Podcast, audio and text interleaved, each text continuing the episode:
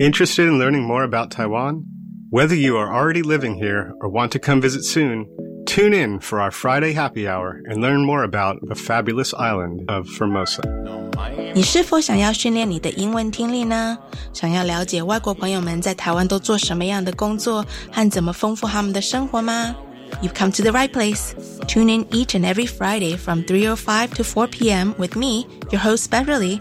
每个礼拜五的下午三点零五分到四点，欢迎收听国立教育广播电台的 Friday Happy Hour in Formosa。我是主持人 Beverly。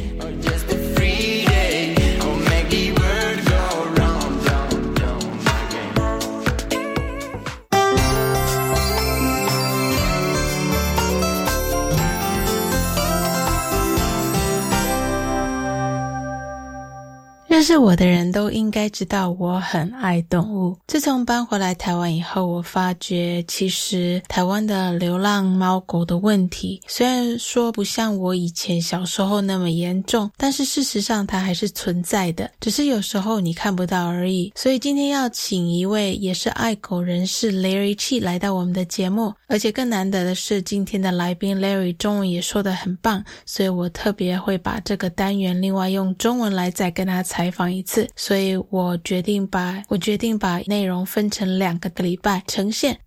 that knows me knows that I'm a big animal lover, so I've been dying to have a guest on the show to speak about the topic of animal rescue here in Taiwan. So I am so honored that Richard Chi from PACK Taiwan will be joining us on our show today. We will be interviewing Larry in both English and Mandarin. This way, some of our listeners who is still practicing their English listening skills can get the full gist of the interview content instead of listening to my usual poor Chinese interpretations. Larry and I probably could talk forever about this topic. Since we had so much fun chatting, I've decided to break this show up into two different shows. So stay tuned for next week's part two of my English and Mandarin interview with Larry.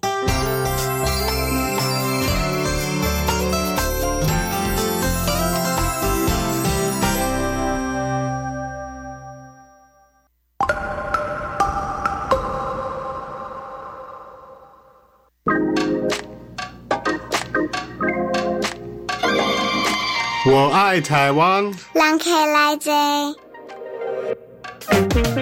So anyone that knows me knows that I'm passionate about animals. If I saw a human walking a dog on the street, I would probably say hi to the dog first. I remember coming back to Taiwan when I was younger and I would see a lot of stray animals wandering on the street. Especially early in the mornings, there were a pack of dogs that roamed the central part of Taichung by the Taichung Park where I used to live. But since I've moved back to Taiwan a few years ago, I've noticed a lot less stray dogs on the street.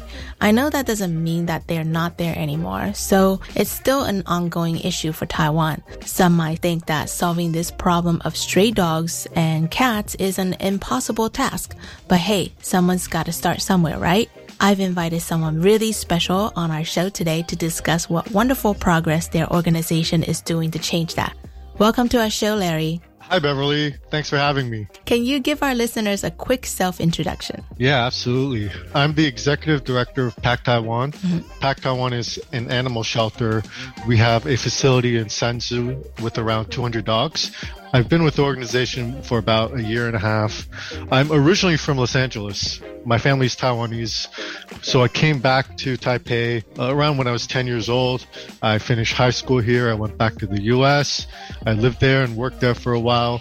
Um, I went to Singapore, Shanghai, and now I'm back in Taipei. So I've been quite a lot of places around the world in my life. That's awesome. Well, it's nice to have you back. But what line of work were you in that brought you to Shanghai and Singapore? So I was in the corporate world for about 20 years uh, in various industries. I, I've done cosmetics. I was in sports for a while. I did hotels and video games, uh, and I was doing various management roles. A lot of time was spent in, in some sort of marketing role.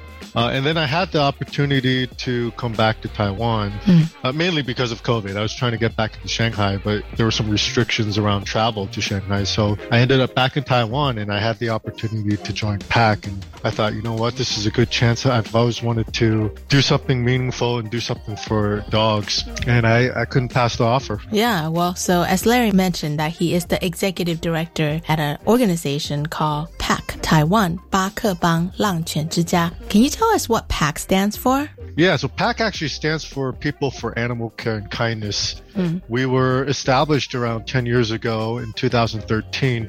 In the beginning, we took in all different sorts of animals, not just dogs. We had cats and goats and pigs. We actually still have four pigs Oh. at our shelter now, and ducks and geese and even raccoons.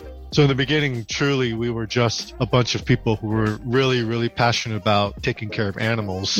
Um, and we sort of evolved over the years, especially with the needs of the stray animals situation in Taiwan. And we kind of gravitated more towards dogs over the years. So now at our shelter in Sanzhi, we have 200 dogs.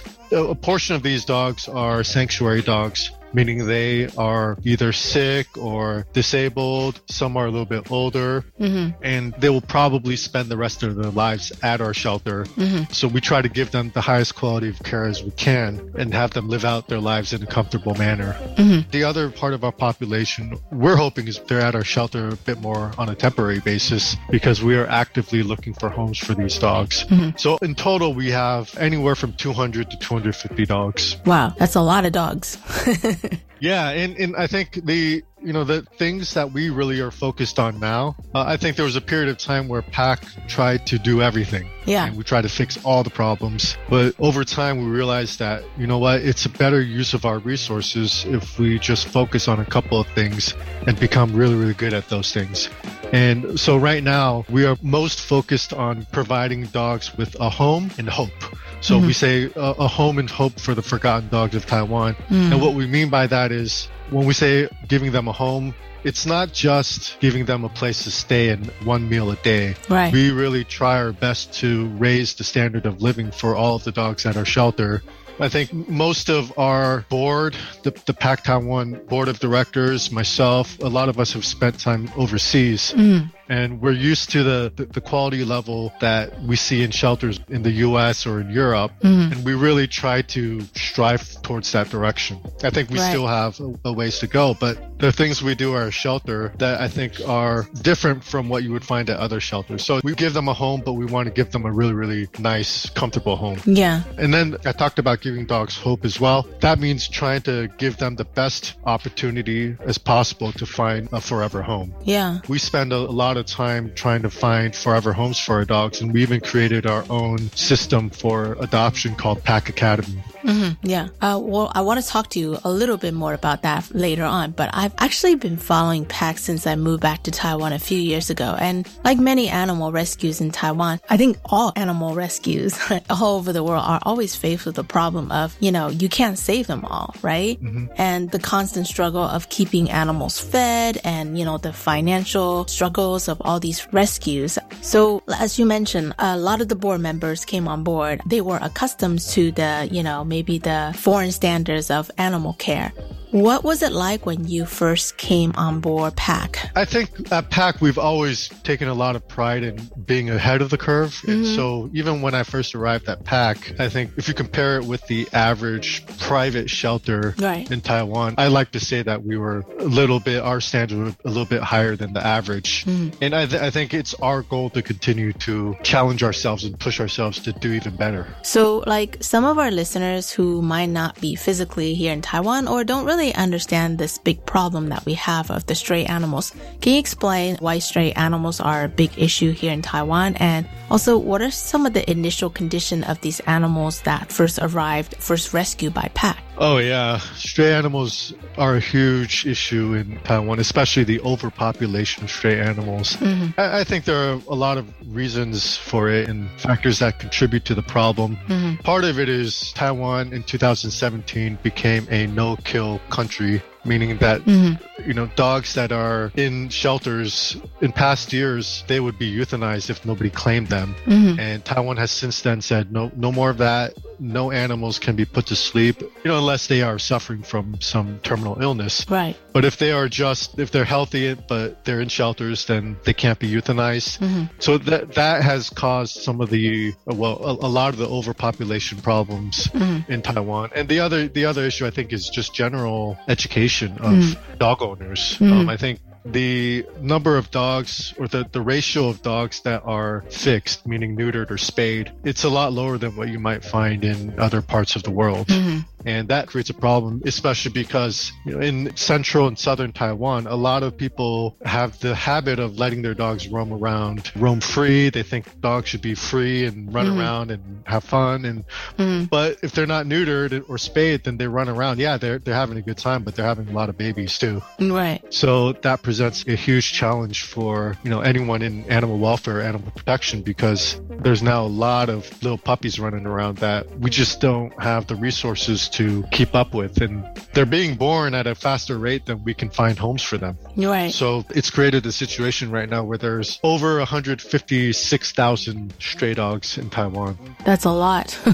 Yeah, it's it's a it's a huge it's Yeah. a huge problem. Yeah. Well, and you know, oftentimes when people think of strays, they think of, oh, it's just like mutts, right? But really, like I've seen a lot of purebred dogs, even like, you know, as strays or they were dumped by the breeders. I mean, there's, there's a lot of different problems, right? Cause when they're puppies and kittens, they're all adorable, right? But Yeah. unless you are a responsible owner and you train your dog, you know, then you're going to end up with a rowdy puppy that's going to be chewing up all your you're, uh, furniture. You're absolutely right. Right. You know, I I think most of the dogs that we see on the streets or that we get into our shelter Mm. are mixed breeds. We call them Taiwan Tugo, right? Mm-hmm. Tai- Taiwan Formosan dogs.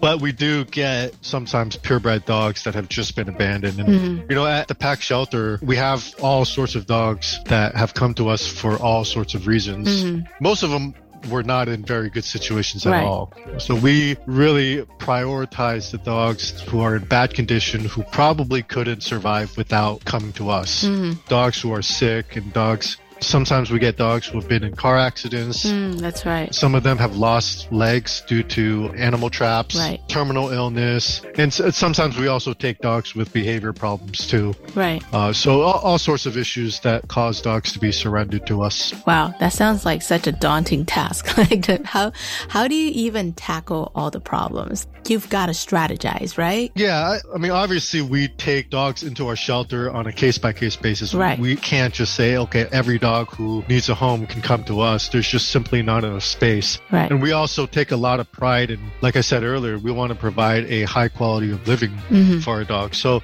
we're not one of those shelters that you might see that we shove a lot of dogs into a small space. Mm-hmm. Most of our dogs have plenty of space to run around. And again, they have a comfortable life at, at our shelter. And we want to keep it that way while also trying to take the most serious cases that come to us and provide them a home when they need it. Uh, so I think it is a large task, but our strategy is really to focus on the rehoming side where if we can get more people to adopt our dogs, Right. that means that we can take in more dogs off the street. Right. That's the part that we spent a lot of time focusing on. I think that's a great strategy because you see so many different private rescues in Taiwan and they have the biggest hearts. They want to save every animal that they see. But the problem is that everybody have their limits and resources are very limited and you can't save everything and everyone, right? And so Yep. you just really have to strategize and know what you're doing is the best for the animals. resources are a huge issue because you know some of these especially the private shelters they don't have a mm-hmm. lot of experience or they don't really know how to use social media or use mm-hmm. other channels to get more donations Right. so a lot of them are struggling just to you know Feed feed, feed the right. dogs right mm-hmm. so that that one problem. And then there are other issues. One piece that we're very passionate about is just education. Mm-hmm. So we spend a lot of time disseminating information about how we take care of our dogs, mm-hmm. about how we get dogs adopted. And I think we'll talk about Pack Academy in, in a second. But Right. really trying to share our knowledge with anybody out there who might find it useful. And the main reason is because we want to help other shelters take better care of their dogs and also help their dogs find homes more efficiently. Well, I'm sure your years of corporate work experience offer the organization a very much needed assistance because when I looked you up, I love your LinkedIn profile. I, had to do my research, you, right? thank you. little bit LinkedIn stalking there. just a little bit. um, but I love your LinkedIn profile headline that reads Forging Higher Standards for Animals Welfare in Taiwan. It's time that we set higher goals in Taiwan, and it's not just about feeding the animals, it's also ensuring that they have a future. And I think that's so important because they live for a long time. It's not just like, you know, having a puppy is not just for a year or two, it could be 10, 20 years. Yeah, and and if you give them up, then they're spending the rest of their lives. It could be eight to ten years at Right. a shelter. Right. You know, so that's why forging higher standards in animal welfare has been kind of my motto and, and the mm-hmm. motto of Pack Taiwan because. Mm-hmm. It's great that there are people out there who give their hearts and just they love dogs and are willing to give them a home and take care of them. But I think just with a little bit of education uh, and effort, they can do even better. So that's why we spend a lot of time just trying to educate people on, on how they can achieve that goal of, raising the bar for, for the animals. How have you felt your skills, you know, years of skills in the corporate world really helped you ease into this role as the executive director for the PACK organization? Uh, I think spending years on the corporate side, you know, the thing that came easiest to me was just how to manage the organization, uh, meaning provide some strategy and some leadership for the organization. Because, like I mm-hmm. said, when I first arrived at PACK, I think we were a group of people who were really passionate about animals, mm-hmm. but a little bit our energy was spread over so many different areas that we mm-hmm. weren't able to focus ourselves enough to make an impact. So I think one of the first things that, and this is something I've learned from the corporate side, is if you're going to do something, then focus on it and become the best at it. Mm. And so that's why, you know, we used to go out there and try to capture stray animals and bring them back to the shelter. We used to do some trap neuter release. Uh, we used to send dogs overseas. And, you know, I, th- I thought that was all great. There are people out there who are better than us at those things. Right. Uh, so what I wanted to do was really find the, the couple of things that we already do pretty well and then improve ourselves so that we're the best at them. I, I'm not going to say we're the best at taking care of animals and that we're the best at rehoming animals right now, but we certainly are headed in that direction or certainly we aspire to be that. Uh, well, I think you're being too humble. I think PACK is a great organization. There's, there's a long way to go. There's a long way to go. Well, besides the new bilingual website, which is pactw.org, which it looks really awesome, by the way, Thank you. what are some other things that the, you and the organization have implemented since you've joined PACK? Oh, I don't want to take all the credit for, for for our changes, but you know, I, I think our focus has always been, as an organization, as a board, we've always been really focused on finding ways that we can very quickly and effectively increase the quality of living for our dogs. Mm-hmm. So one of the things that we've done is raise the standard of food. The quality mm. of food that we give our dogs. Mm-hmm. A lot of organizations out there I know have a maximum price that they're willing to spend on, on food. Mm-hmm. But for pack, we actually have a minimum price. No, nice. We won't spend over X NT per kilogram on food because it, it gets too expensive. Mm-hmm. So we kind of take the opposite approach. We will not spend below 50 NT per kilogram for food mm. because we think that when you get below that, then things start to get a bit dodgy and there might be some food out there that might not really be as nutritional as we want it to be for our dogs. Right. So that that's one example. Uh, another very simple thing that we did at our shelter was we started to put up canvas between our dogs' living areas. Mm. That prevents a dog from seeing their neighbors. Mm. When dogs can see their neighbors, they do what we call fence fighting, mm. and that's where they pretend to be very angry at you. They pretend they're going to fight, but you know there's a fence between them, so Right. is actually going to happen. But just the fact that their emotions are elevated and they're angry agree that creates a lot of stress and pressure for the dogs. Right. So the simple act of putting, and these are super cheap canvas, mm-hmm. like tarps that you can buy at the hardware store. Mm-hmm. You can use them to separate the dogs Uh-huh. visually, so so they can't see the dogs next door. Mm-hmm. Then that actually decreases the level of stress that they experience at the shelter. So just simple things like that to increase the quality of life. At Pack Tower, we've always had our own medical officer on staff. Right. And that's something that you won't find very often at a lot of the private shelters in Taiwan. And part of the reason is because we are in Sanzhi, we're so far from civilization. Right. We're 30 minutes away from the nearest vet. Uh-huh. So it's important for us to have somebody on staff who could take care of emergencies if they come up. Right. And the other reason is I mentioned earlier, we've been around for almost 10 years and some of our dogs have been there for quite a while. Some, Right. Some of the dogs have been there for the whole time. And that means there's a good chance that they're senior dogs Mm-hmm. and they're starting to show some health problems, getting up there in age. Right. Just like humans, you know, they need a lot more medical attention. Right. And that's why it's critical for us to have somebody on staff. You are what you eat, so you are smart in improving their diet because that's gonna end up costing you less in the medical bills, right? Yeah, I, I think that's one of the things that certainly is helpful to keep costs down. Yeah. But overall, I think we just want our dogs to be healthy, Right. live a good life. Yeah. We don't want people to say, oh, you know, look at those poor dogs. Right. They are in a shelter, right? Yeah. We, we think that being in a shelter, and for some dogs, being at a shelter is probably the best case scenario. Right. Well, how about the money side? Any NGO requires funding to operate properly. Yeah. What was your strategy in fixing the financial side of the organization? Funding has always been challenging for us in previous years. I think th- there's a lot of instability and fluctuations, especially the last two years, because we've been dealing with COVID. Right. That means that a lot of people, especially when their jobs or their businesses financially, they're impacted by COVID, then donating to a charity, it becomes less of a priority. So I think what we've tried to do is really to branch out to some of the corporations in Taiwan Mm, that's a smart move. especially those corporations who have a strong focus on CSR initiatives, and especially when it's focused on animal welfare. Uh, we've had a lot of corporations come up to our shelter, and, and we'll do volunteer days for them. We'll teach them about the stray dog situation in Taiwan. We'll have them help us assess and work with some of our dogs, and a lot of them eventually become long-term donors of ours. So the corporations of Taiwan have really stepped up to the plate to help the at least our animals. Mm, That's great to hear.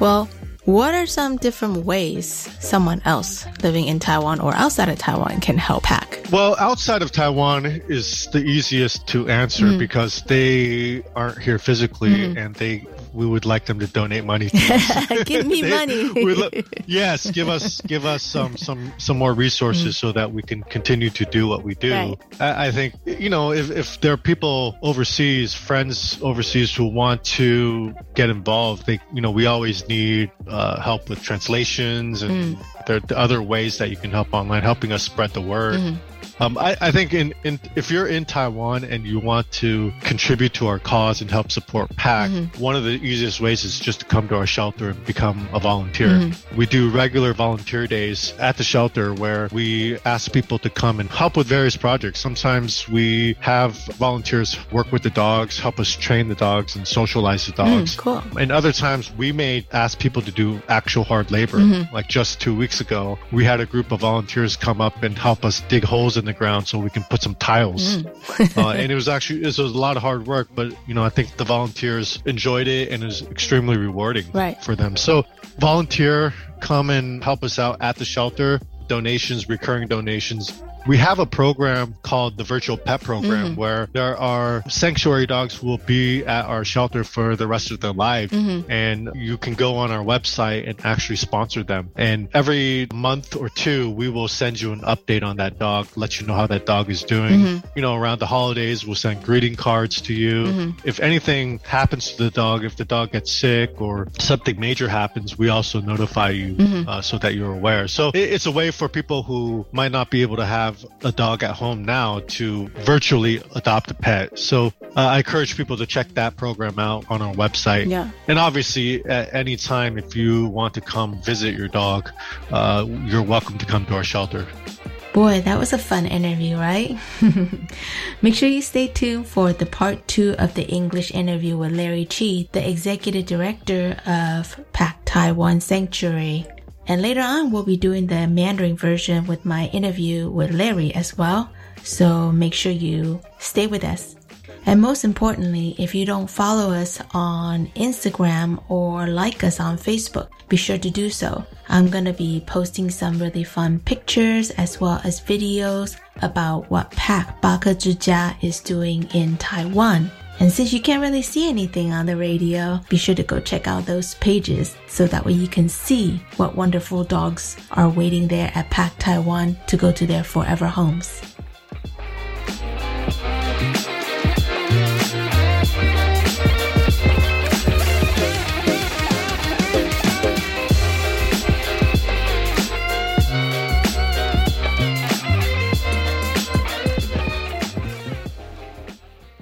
大家好，我是疾管署防疫医师詹佩君。大部分的 COVID-19 感染者症状轻微，休养后可自行康复。居家照护期间多喝水，充分休息，并留意自身症状变化。如果出现喘或呼吸困难等警示症状，请立即联系一一九或依卫生局指示，以防疫车队同住亲友接送或自行前往就医，保护彼此。疫苗打三剂，一起做防疫。有政府，请安心。以上广告由行政院与机关署提供。经济自立青年攻读计划是结合政府机关、公营企业、公股银行及特邀机构等，提供多元且专属的攻读机会。全台各地都有开设职缺，欢迎大专院校三十五岁以下的经济弱势在学青年踊跃参加，让青年在学期间可借此经济自立，提升职涯发展竞争力。更多职缺讯息，请到 Reach 职场体验网查询。以上广告是由教育部提供。我想跟你去登山。登山健行是很好的户外体育活动，但是一定要审慎评估自身的体能条件，携带合适装备，评估天气状况，做好计划。我现在就开始每天锻炼身体，做好准备。很好，安全是每位登山者自己的责任。不管高山或郊山，都应该跟有经验的领队或是聘请专业的向导随行上山，才能快乐出门，平安回家。以上广告是由教育部提供。各位听众好朋友，大家好，我是台湾原住民文化园区主任曾志勇。台湾原住民文化园区已经三十五岁了，从七月十六号起，我们欢迎全国所有的好朋友来一起参加我们的各项的系列主题特展，还有我们的摇摆市集以及全新的夜舞首演，一起来庆祝我们台湾原住民文化园区三十五岁的生日，祝福大家马里马里马萨鲁，谢谢。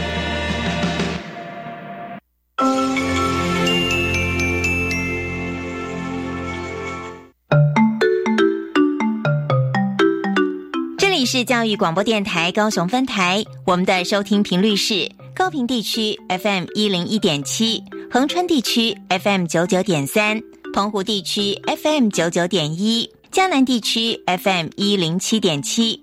欢迎您收听教育电台所制播的优质节目。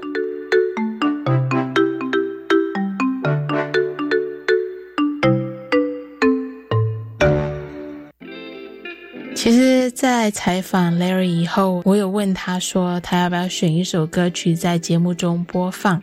然后他说叫我替他选一首献给在台湾被遗忘的流浪猫狗们，所以我特别选了 Green Days 的 Forgotten 这一首歌。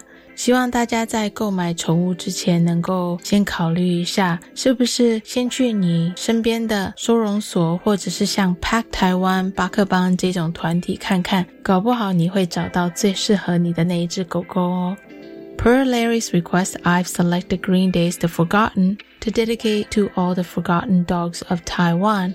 Hopefully, with more people joining the efforts like Pack Taiwan, Bakabang, the voices of these stray animals can be heard and find their forever happy home one day. Please remember to spay and neuter your pets and also adopt instead of shop. Consider going to one of your local shelters or organizations like Pack Taiwan before you head to the pet store or even go to the breeders. And don't let all those animals on the street or at the shelter to be forgotten.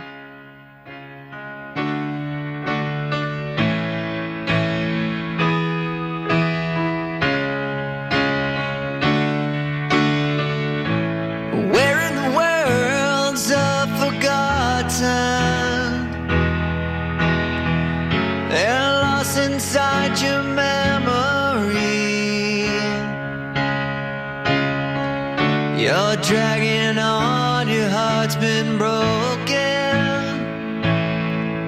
As we all go down in history.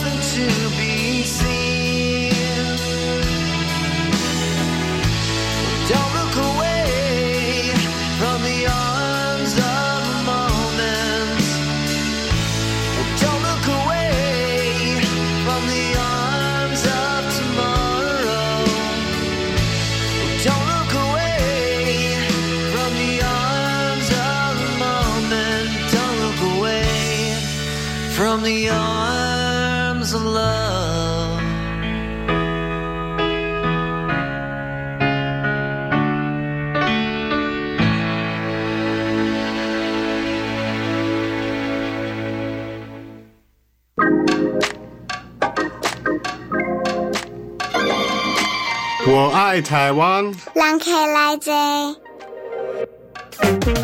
每个救猫救狗的爱妈都一定都有同感，就是台湾的流浪动物就是救都救不完，因为再怎么救，丢狗的人一样是会丢。我觉得教育大众关于怎么当一个负责任的宠物主人，应该是最迫切、最重要的课题。今天很荣幸邀请到特别来宾 Pack 台湾八个邦浪犬之家的执行长 Larry Chi 来到我们的节目。欢迎 Larry，谢谢 Beverly，谢谢 Beverly 的邀请。大家好，我是巴克邦浪犬之家的执行长 Larry。Larry，不好意思，让每个东西都还要再说两次，希望你不会介意，因为我真的觉得没有没有，知道 这个话题对我来讲很重要，而且我觉得你们的组织 Pack Taiwan 非常非常的棒，所以应该要更多的人来认识以及参与。那在开始谈 Pack 台湾之前，方便跟大家稍微介绍一下自己吗？可以啊，可以啊，我是在洛杉矶出生的台湾人，我爸爸妈妈都是台湾人。然后我是差不多十岁的时候回台湾，读完高中之后又回了美国。嗯啊，然后美国在那边读完大学，在那边上班，然后有机会到新加坡跟上海去工作。所以其实我住过蛮多地方，但是因为疫情的关系，后来就决定回台湾，因为台湾在这段时间还是世界上最安全的地方。嗯，所以就回回来台湾，然后刚好有机会加入巴克邦。嗯，很棒。那你之前在新加坡和上海待过一段的时间，那时候你的工作性质是什么呢？其实我是我在企业这边做了二十年了，哦，很很久了。然后哇，我做过很多很多不同的行业，包括嗯化妆品公司、饭店，呃，就是旅游行业，还有做过电动玩具，做过体育，嗯啊，所以一直都是做比较是管理方面的，或者是做市场行销。嗯，所以我加入巴克之后，我是蛮想要把一些企业那边的经验带到非营利组织。嗯，那很棒。嗯，我觉得有在看。电视的朋友可能会觉得 Larry 很眼熟，因为其实他就是 National Geographic Channel 一个节目里面第三季的第一名的训练师得奖的第哦，怎么讲？中文不好，训练师节目的第一名。那你是怎么从企业管理这方面的工作转变到动保这方面的工作？是你原本就很有兴趣吗？其实我在企业那边做了很久，然后那个时候在休息一段时间，嗯，刚好有人找我去参加这个节目，因为他们想要找一些不是专业训练师的人去参加，嗯，然后我其实一直都很爱狗狗，那我自己养了三只狗，我花蛮多时间在学习训练狗狗的一些理。理论，然后自己偶尔会去训练朋友的狗狗，嗯啊、呃，所以有机会参加这个西萨的节目，我我就接受了。然后我也不知道发生什么事情，但最后我我我得了冠军。得了冠军之后，我就觉得，哎，那我是怎么样可以利用我之前在企业的经验，加上刚跟西萨学习的一些训练狗狗的这个知识跟经验，嗯，把它带到一个新的领域。嗯，那因为我回台湾嘛，我回台湾就刚好有机会加入巴克邦，我认识他们的理事。嗯，那当时他们觉得需要一个有管理经验的，嗯，来帮忙去整理一下巴克的组织。嗯，所以我最后就决定加入了。哇，这真的是很令人敬佩，因为你在 corporate world 做这么久，能够转到这种慈善机构，不是每个人都会有这种想法或是做法。嗯、那我很想要聊聊你这个慈善团体 Pack 台湾巴克邦浪犬之家。一年半前你加入了这个 NGO 的团队，可以告诉大家 Pack 台湾是什么吗？巴克邦浪犬之家是一个收容所，我们其实已经成立了十年。嗯，它二零一三年的时候成立，然后一开始 Pack 是 People for Animal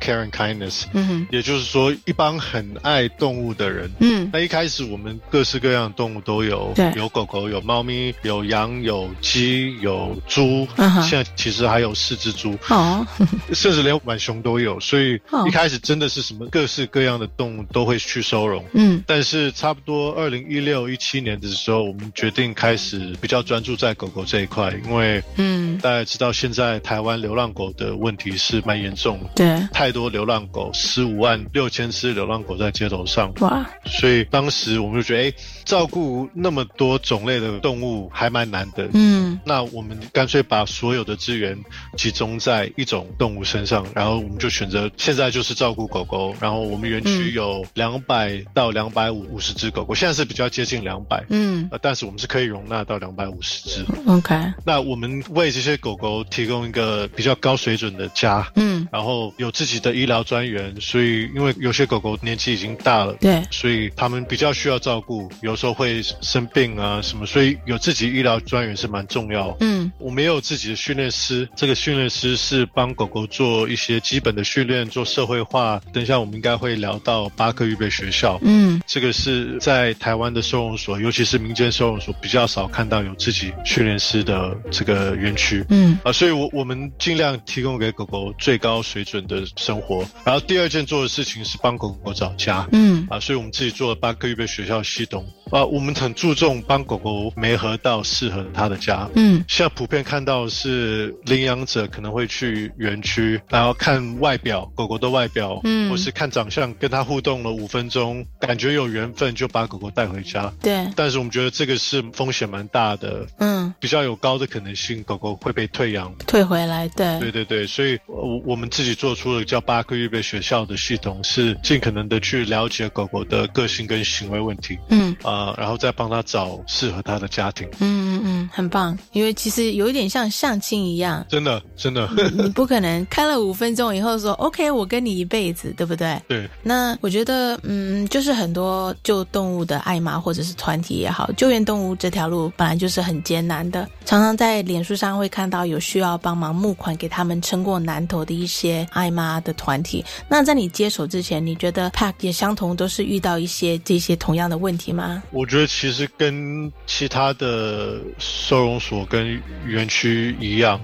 资源永远是对非营利组织是一个挑战，对，除非背后有一个很大的金主。但是，嗯，巴克一直都是依赖私人捐款生存的，嗯，所以我知道很多的爱心妈妈也是同样的情况，嗯。那很高兴，因为最近这两年我们的捐款会变得比较稳定，因为我们有很多人都是愿意长期支持巴克，嗯，所以我我们每个月的开销基本上一半都是来自于定期捐款，嗯。所以这样子会减少我们很多压力，因为这样表示我们只需要去找每个月的另一半。嗯哼哼，这还是蛮大压力啦，所以如果有 如果大家愿意来支持巴克帮的话，那请考虑也是用定期捐款的方式支持，因为这样子我们可以花更多时间去做我们觉得更重要的事情，就是去照顾狗狗。而且不只是私人捐款，其实有很多 corporate 企业公司也是定期会捐款。其实若是你的公司有兴趣的话，也可以跟巴克帮定期的捐款合作，对不对？对我们，我们现在越来越多企业会来接触巴克邦了，说可能一开始是做志工日，企业的一些 CSR，、想带同事上来我们的园区去做志工，然后了解了我们理念之后，然后非常认同，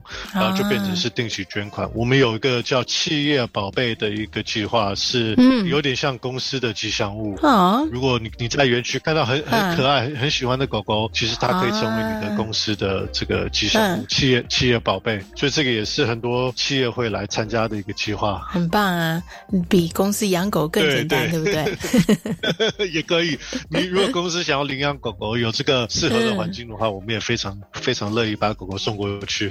嗯，那我想要谈谈，自从你接手以后，你是怎么样改善 Pack 以及规划 Pack 的未来方向的呢？呃，我觉得最重要是把我们的所有的资源跟精力集中在几个地方，而不是说想要做太多的事情，但是没有一件事是做的最好的。嗯那像以前我们就有做抓扎，有做救援捕捉，把狗狗送到国外去送养。嗯但我发现这个效率会比较低，嗯而且如果没有一件事做到是专家的这个级别的话，那其实对资源来说是会流失蛮多的。所以，嗯呃，我来巴克之后，我们就变成是专注在我刚才说的两块。嗯第一是照顾狗狗，嗯然后确保狗狗是有最高水准的生活品质。嗯然后第二就是送养狗狗，嗯尽可能的确保狗狗进入最适合它的家庭。对，那我们还有做第三个事情啦，嗯这个是也是对我们来说很重要，就是分享我们的知识。嗯，不管是跟企业，或是我们常常会接待一些学生啊，或是嗯社团跟志工支持者，任何爱狗的人，我们都会去分享我们的知识，怎么样给狗狗更好的环境，然后怎么样把狗狗送到最适合它的家庭。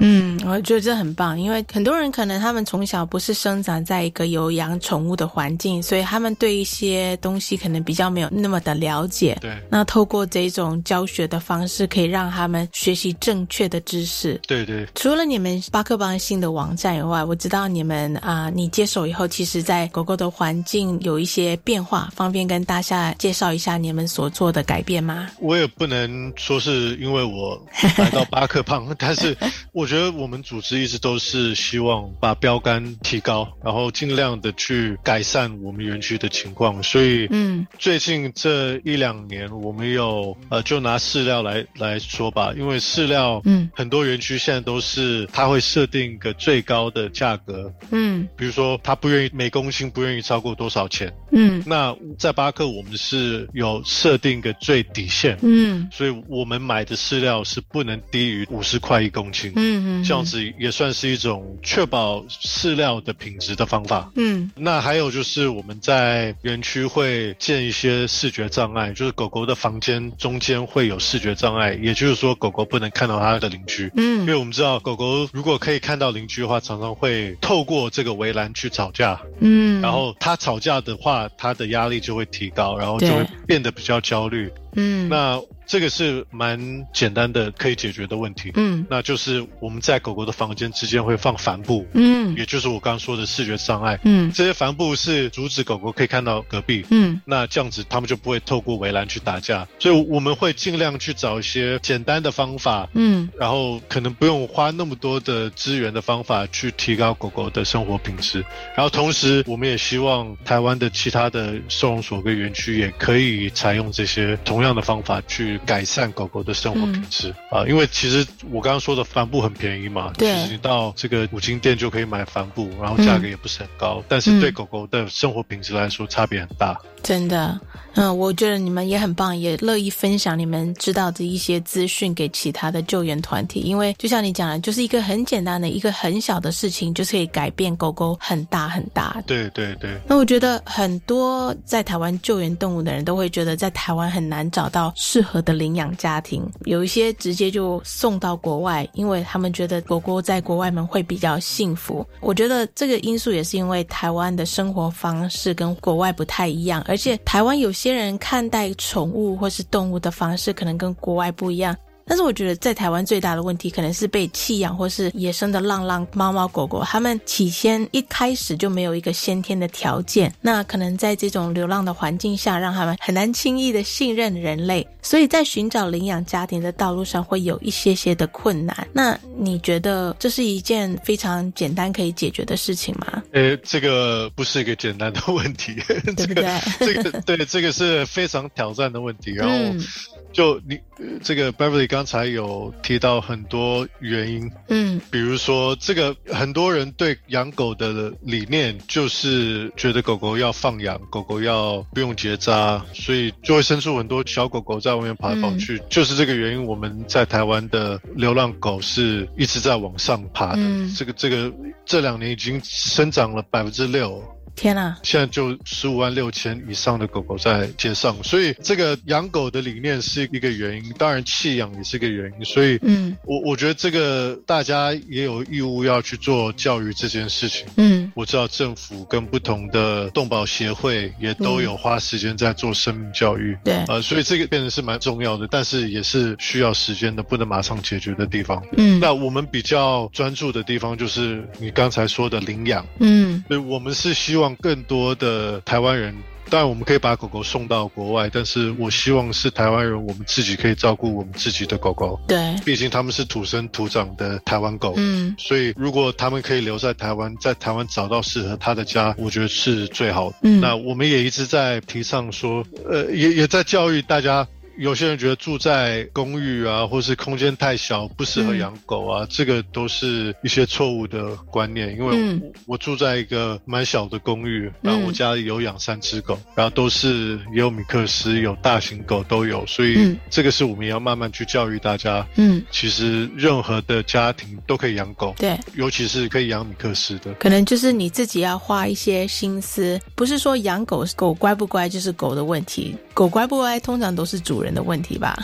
对，主人也有很大的责任要去教狗狗，去带领狗狗，嗯呃，让它知道什么是 OK 的，什么是不可以做的。嗯，而且不是说它们很可爱，你看它很可爱就好了，还要带它们出去训练、运动。嗯嗯，就是整天关在小公寓里面，你也会很不开心吧？对不对？对啊，对啊，嗯对啊，这这个是养狗狗有一点像养小孩的，嗯就是要带它出去社会化，要带出去看看世界，去运动，嗯这个都要去做的。嗯所以这也是我们慢慢在教大家的。Hey Larry，我知道你们 Pack 的网站里面有说过，来到巴克邦以后，狗狗们会进行一个训练，方便跟大家介绍一下这个训练以及这个过程吗？对，当狗狗来到巴克邦的园区的时候，它会经过巴克预备学校。嗯。巴克预备学校是我们自己做出的一个送养系统。嗯。它有两个理念，第一个是世界上没有完美的狗狗，嗯。然后这些狗狗是每只狗狗都有它自己的个性，有好的有坏的，有些有点点行为问题，但是嗯。这些狗狗虽然不是完美的，但是有最适合他们的家。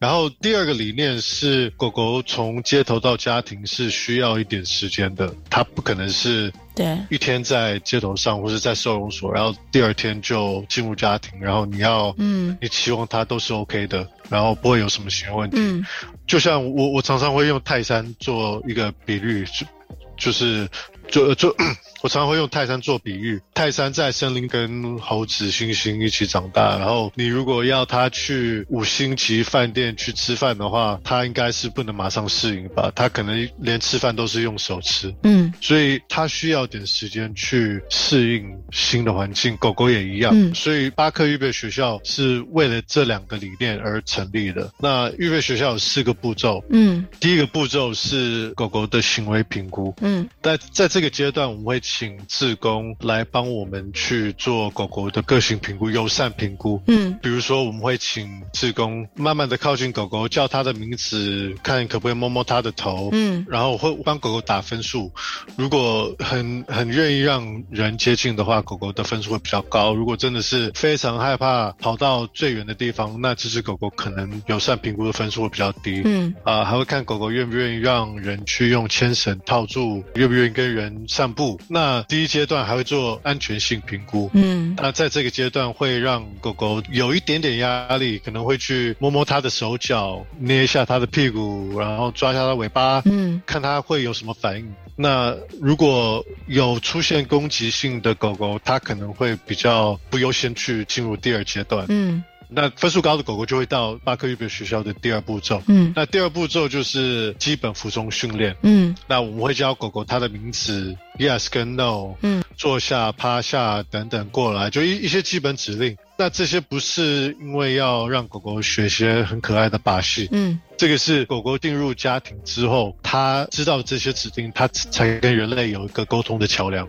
那训练完这些基本指令之后，狗狗就会进入中途去做实习。那我们为什么叫实习？是因为真的有点像我们刚大学毕业的时候，可能会去一些公司做实习生。对，然后这个实习会让我们在不同的部门去轮转，可能先从呃行销部门，再去做呃人事部，再去做运营部门，各样的部门都会去尝试一下。那同样，我们的狗狗也会进入不同的家庭环境去做尝试。嗯。第一个家庭可能是一家五口，很热闹，很多小孩子跑来跑去，可能比较高这个高精力、高讲精力旺盛的小朋友，然后给他一个考验，对不对？对对，然后第二个可能性是，也许这个家庭比较安静，可能是单身的一个人，嗯。早上八点要出门上班，晚上八点才会回来，然后狗狗需要独处很长的时间。那另外一种种家庭可能是有其他的狗狗或其他的猫咪，那我们的目的是让狗狗尝试不同环境，然后尽可能的去了解狗狗在这些不同环境会有什么样的反应。